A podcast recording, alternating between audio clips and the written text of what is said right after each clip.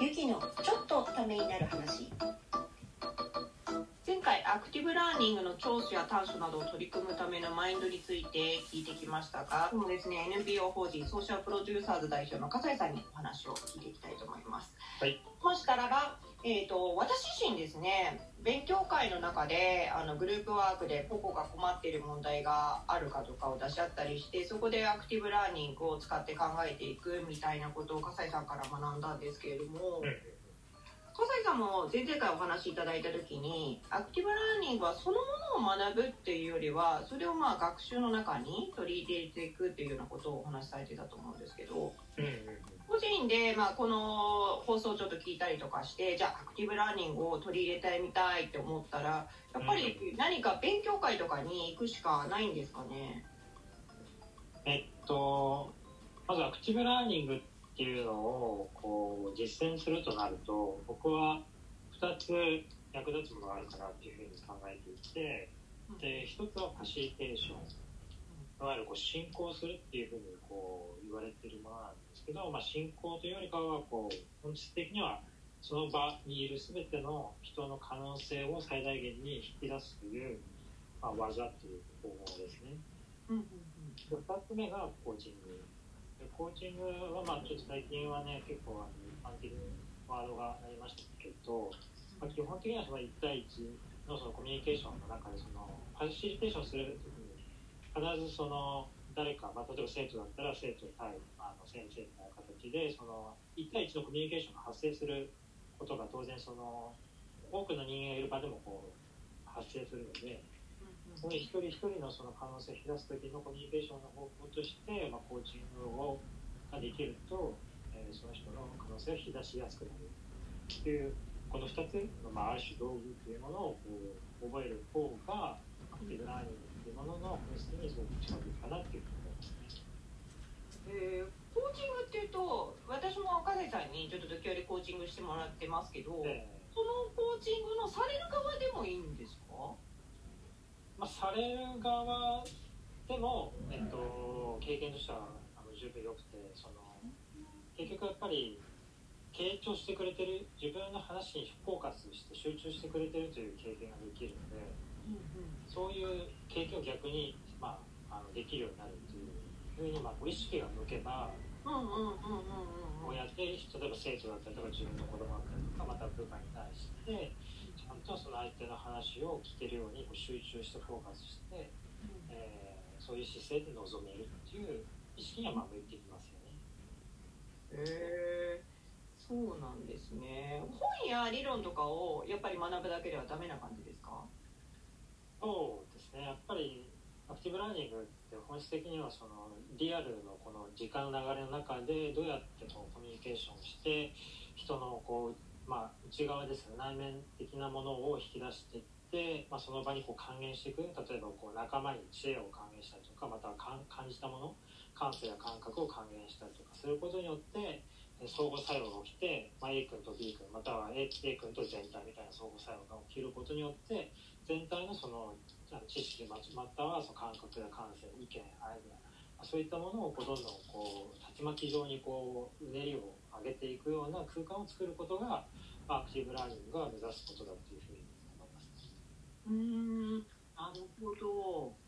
結構あの勉強会とかで、うん。まあ、あの今おっしゃってたようなあのやったとしても、まあ、うん。イメージとしては人数がいるものでないとダメなのかなって思ったりもしたんですけどさっきうん。コーチングでもいいみたいな話があったってことはやっぱり大人数例えば 2, 2人とか3人とかもう学べるものなんでしょうか？もう全く例えば先生対生徒1人でも全然成立するし親と子供っていう1人でも成立するし上司と部下って人でも成立するしでそれをまあ人数が変わ変わったとしても目的はあくまでその人の中にあるその可能性を最大限に生かしたりとか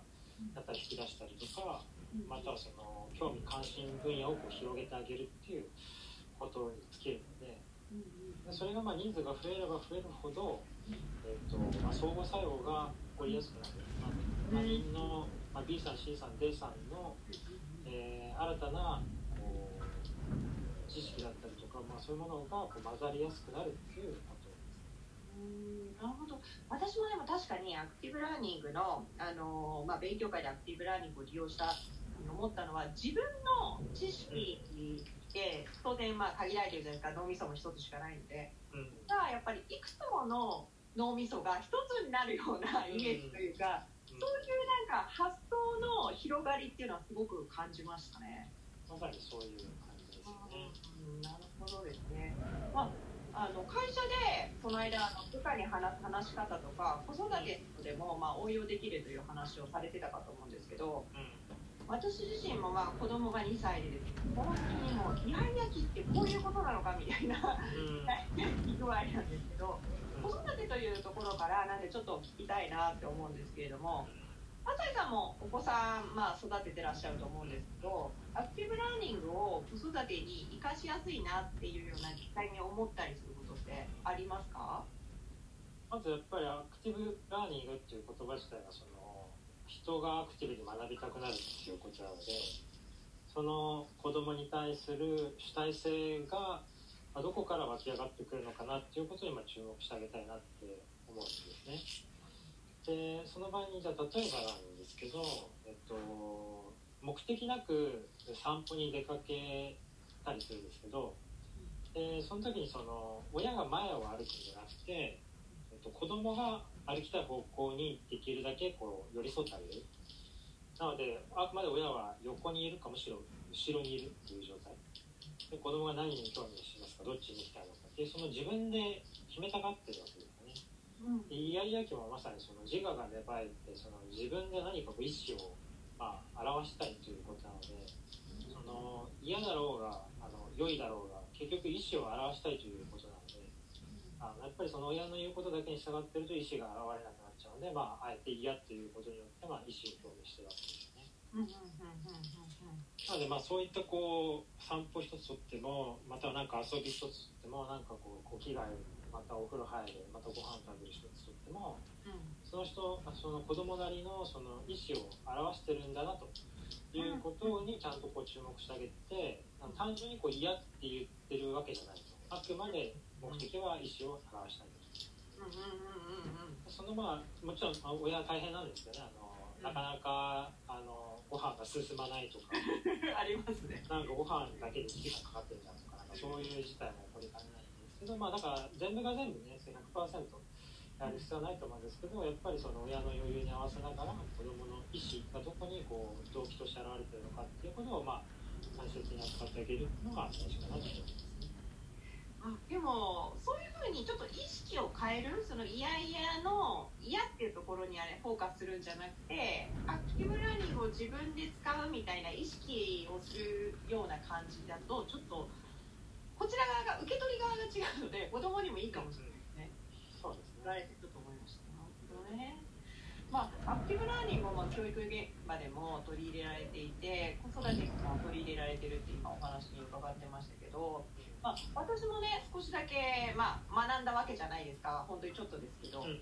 すると、まあ、そういうふうにあの学んだ人が例えばお子さんの年によってももう当然違うと思うんですけれども、うん。まあ個人でちょっと学んだことある人が、まあ、あの未就学児まだ学校に行ってない子の子育てにどこか意識して取り入れていける方法とかってあったりしますか？うーんそうですね、まあ、あの年齢に限らずなんですけど、まあ、男性を大人がしないってことが大事かなっていうふうに思ってて、えっとまあ、子供はなんかこういうものだっていうふうに思い込んで例えば何でもかんでもやってあげなきゃいけないって思ってしまったりとかまたはなるべく早くこう話せるようにならないといけないとかなるべく早くこう立てるようになるべく早く大きくならないといけないとか、なんかその自分の持ってる固定観念があるとその子供がそうじゃなくなった時に否定しなきゃいけなくなっちゃうのででその否定をするとあのすごくコミュニケーション的にはこう愛情がそがれていって子供がこう愛を感じなくなってしまうとやっぱゆくゆくそれが成長とともに歪みにつながって、まあ、例えばこう、まあ、不良化するとかは。また親のこと全然こう愛さなくなるみたいなことにつながってくるので、まあ、それってお互い不幸な話なのでやっぱりその子供のことをこう、まあ、ある種懐大きく、えー自分の固定観念をちょっとできる限り横に置いといて、えー子供が、まあ、なのびのびと、まあ、過ごせる状態生きられるように、えーまた選択肢があの自分が出してきた方法論だけにとらわれずに子供にはまあいろんな選択肢があるんだということをこう思いながら、まあ、例えば必ずしも大学に行って社会人になることだけが成功例じゃないので。まあ、そういうこう、まあ、長いので子どもの知的好奇心にこうフォーカスしてあげることが大事かもしれないですね。いろんな、まあ、普段の生活に取り入れることができるんですね。まあ、最初にちょっと伺ったんですけれども、個人でも、まあ、取り入れられるっていうことですけれども、やっぱり勉強会だと、ちょっと一番取り入れやすいかなと思うんですけれども、近々でアクティブラーニングが学べる勉強会とかってあったりするんですか、笠井さん。はい。えっ、と、グリーンズっていう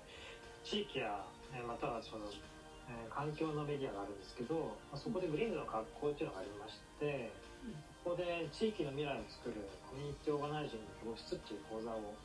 3月6日からあー全6回、あ全7回にわたって開催しますので、まあ、そういうところ、まあ、いわゆる僕の講義に参加してくれたら、まあ、僕はどのようなファシリテーションや、まあ、コーチングを使っているのかっていうのは実際に体験していただけますし、